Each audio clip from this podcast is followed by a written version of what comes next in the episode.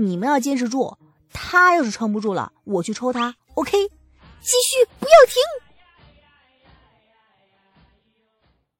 欢迎您继续收听《贞观大贤人》，作者贼眉鼠眼，演播幻音空，妙儿姐，喜马拉雅荣誉出品。第一百二十章，重拿轻放。李世民的心情莫名好了许多，扭头望着垂手不语的李素，李世民还是重重哼了一声：“纸上的东西倒是全面，哼，可是最后还是出了事。”李素。你仍是罪责难逃，是，臣知罪。这个东西派人抄录下来，送到太极宫里去，朕还要仔细看看。呃，是。李世民在院子里训着话，而火器局的工坊废墟上，一群随同李世民而来的人，却在废墟的瓦砾堆里挑挑拣拣，不知道做些什么，样子颇为神秘。许久之后，一个领头的人匆匆走到李世民身旁，凑在他的耳边说了几句话。然后，众人看到李世民冷肃的脸色迅速升温，终于渐渐恢复了正常。轻轻点了点头之后，说话那人无声消失，如同沙尘一般泯灭于李世民随从仪仗之中。只有李素最清楚，这群人是李世民真正的心腹，不知来历。不知之私，但是他们都是有本事的人，能从一堆废墟的蛛丝马迹之中查清楚昨晚的事故到底是天灾还是人祸，还是有人蓄意而为之。事情差不多清楚了，本就不是什么太复杂的事。得知事发一半因天灾，一半因人祸，这李世民也彻底放下心了。这他之所以亲自微服而来。担心的不是火器局烧毁了多少房子，死了多少工匠，他担心是有人故意为之，趁乱劫取了火药机密，那可是比天灾更可怕的大患。放下心情的李世民，这才慢慢的走到院子里横摆着的近二十具尸首前，默默注视半晌，忽然躬身长长朝那尸首行了一礼，直起身时。所有人发现李世民的眼眶通红，眼角甚至泛出了泪花，长叹了一口气之后，吩咐李素厚葬之。杨艳、陈塘等人感动坏了，大哭着朝着李世民长磕不起，口呼鞠躬尽瘁，为大唐笑死云云。哎呀，很出色的表演呐，至少令李素心悦诚服。当皇帝或许不需要太大的治国本事，但是一定要有一身过硬的演技。你说笑就得笑，说哭就要哭，甚至一句台词都不用说，一声充满感情的叹息便能够起到煽情的目的。李世民回了太极宫，很快宫里传出了旨意：火器局监正李素治理无方，但念在火器局初建，祸事无常，罚俸三月。火器局监丞杨艳舍生忘死，擢升火器局少监。近二十名工匠因公徇私，着旨包养，赏亲眷万金，那次第十亩，重拿轻放，圣心不可测。火灭了，屋烧了，人死了，李素被罚了俸，不痛不痒的三个月。杨艳付出舍生忘死的代价，收获了回报，兼程升到了少监。火器局里正常的编制是一个监正，一个少监。李世民却莫名的多安插了一个少监，这个举动有点意思呀。看来内部搞平衡的想法不止李素一个人有，李世民才是搞平衡的行家。火器终究是李世民最看重的东西，火灾给他狠狠提了一个醒，于是对火器局的掌控力度比以往更大了一些。至于李素弄出的安全守则，当日回宫后，李世民便将那三省的宰相们召集起来。一起研究了半天，尚书省左仆射房乔沉默许久，才沉声地说了一句话：“此条规更改一二，可用诸于天下官衙。”说法不一样，守则也好，条规也罢，都是统治者给被统治者画的一个圈子。这个圈子的名字可以叫规矩，也可以通俗一点叫做游戏规则。以往的唐律和唐律书议都画过圈子，但是绝对没有李素画的这么细致。这个条规几乎将人的举手投足都划进去了，偏偏每条都有理有据，无法反驳，只能照章执行。火器局的工坊烧没了，火灾之后，火器局陷入了停工阶段。工部的工匠再次入驻，重新盖起了工坊。这次盖工坊的材料尽量的杜绝可燃物，譬如这木材、布帛等等，全部都用的坚硬的砖石。因为火灾，火器局里也贴进了不少的用度。李素关上房门，算了一下账。那出门后，神情顿时变得很忧虑。户部拨了四千贯钱，无论如何也不可能支撑到明年开春。这怕是连今年冬天都撑不过去。如何向户部伸手要钱，又是一场乱七八糟的扯皮口水仗。这监正大人烦柴米油盐，少监大人烦的却是个人前程。自从李世民擢升了杨艳为少监之后，许敬宗的心情就变得很差。本来在火器局里算是二号首长，一人之下，千百人之上。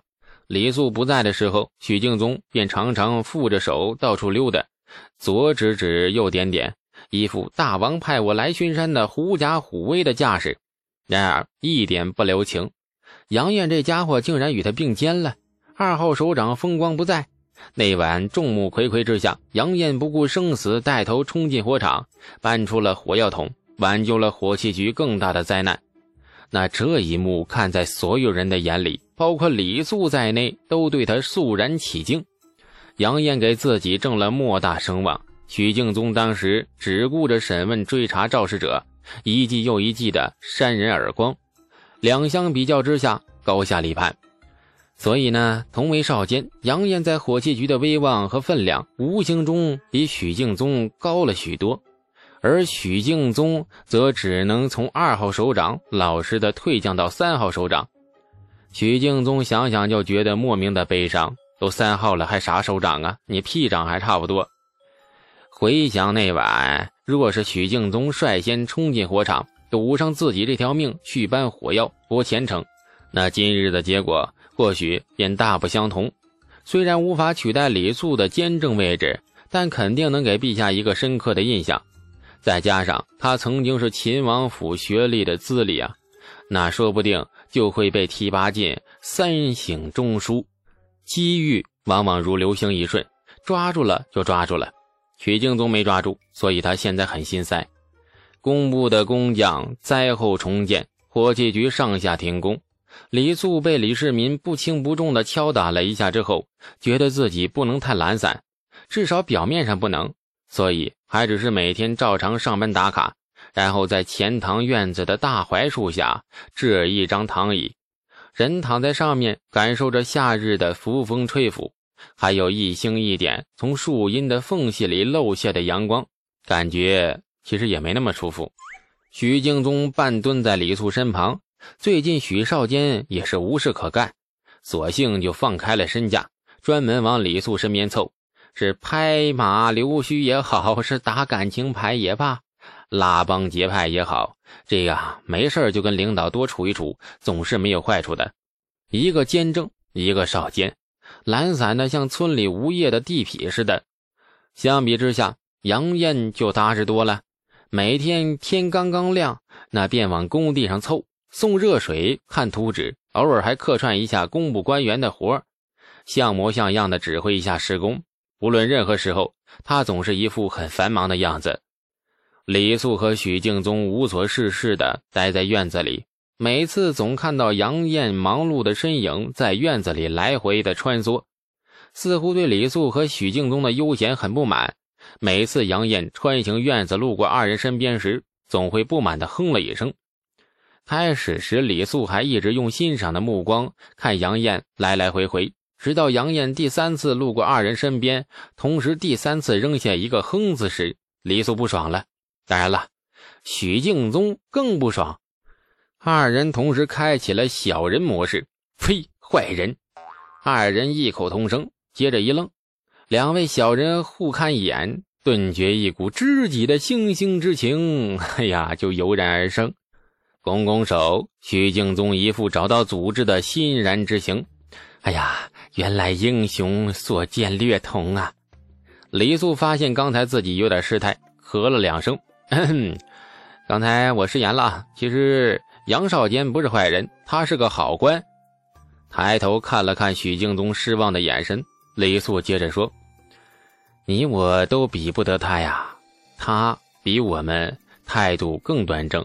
其实我这个监正应该由他来当才对。”许敬宗很不服气，说是好官，可是监正大人似乎对他也很不满吗？是好官，但是责任用错了地方，该不该他管的，那他都管了。对朝廷和陛下的忠心，自然是毋庸置疑。可是方法不对，术业有专攻，懂吗？火器局是造火器的地方，无论监正也好，少监也罢，下面的小吏和工匠也罢，眼里只需要看到一件事，那就是造火器。管个人账簿去掺和，人家工部盖个房子，你也去掺和，凡事做的杂而不精，到最后真正做成的事，反而一件没有。许敬宗两眼大亮，由衷的赞叹。哎呀，监正大人果然不凡，术业有专攻。这句话可谓天下官员界，下官已经记在心里了。哈哈，所以啊，杨少坚并不坏，无论他在忙什么，都是宫中体国之心。火器局里需要这样的官，我也需要这样一个好下属。一个群体里，终归要有一个两个与众不同的人。与大家并不相容的人存在，这样才能够造就人人喊打 那个不，人人奋进的欣欣向荣的局面吗？徐少坚，多跟杨少坚学学啊，取其精华，去其糟粕。你比杨少坚的起点高，将来的成就一定比他大。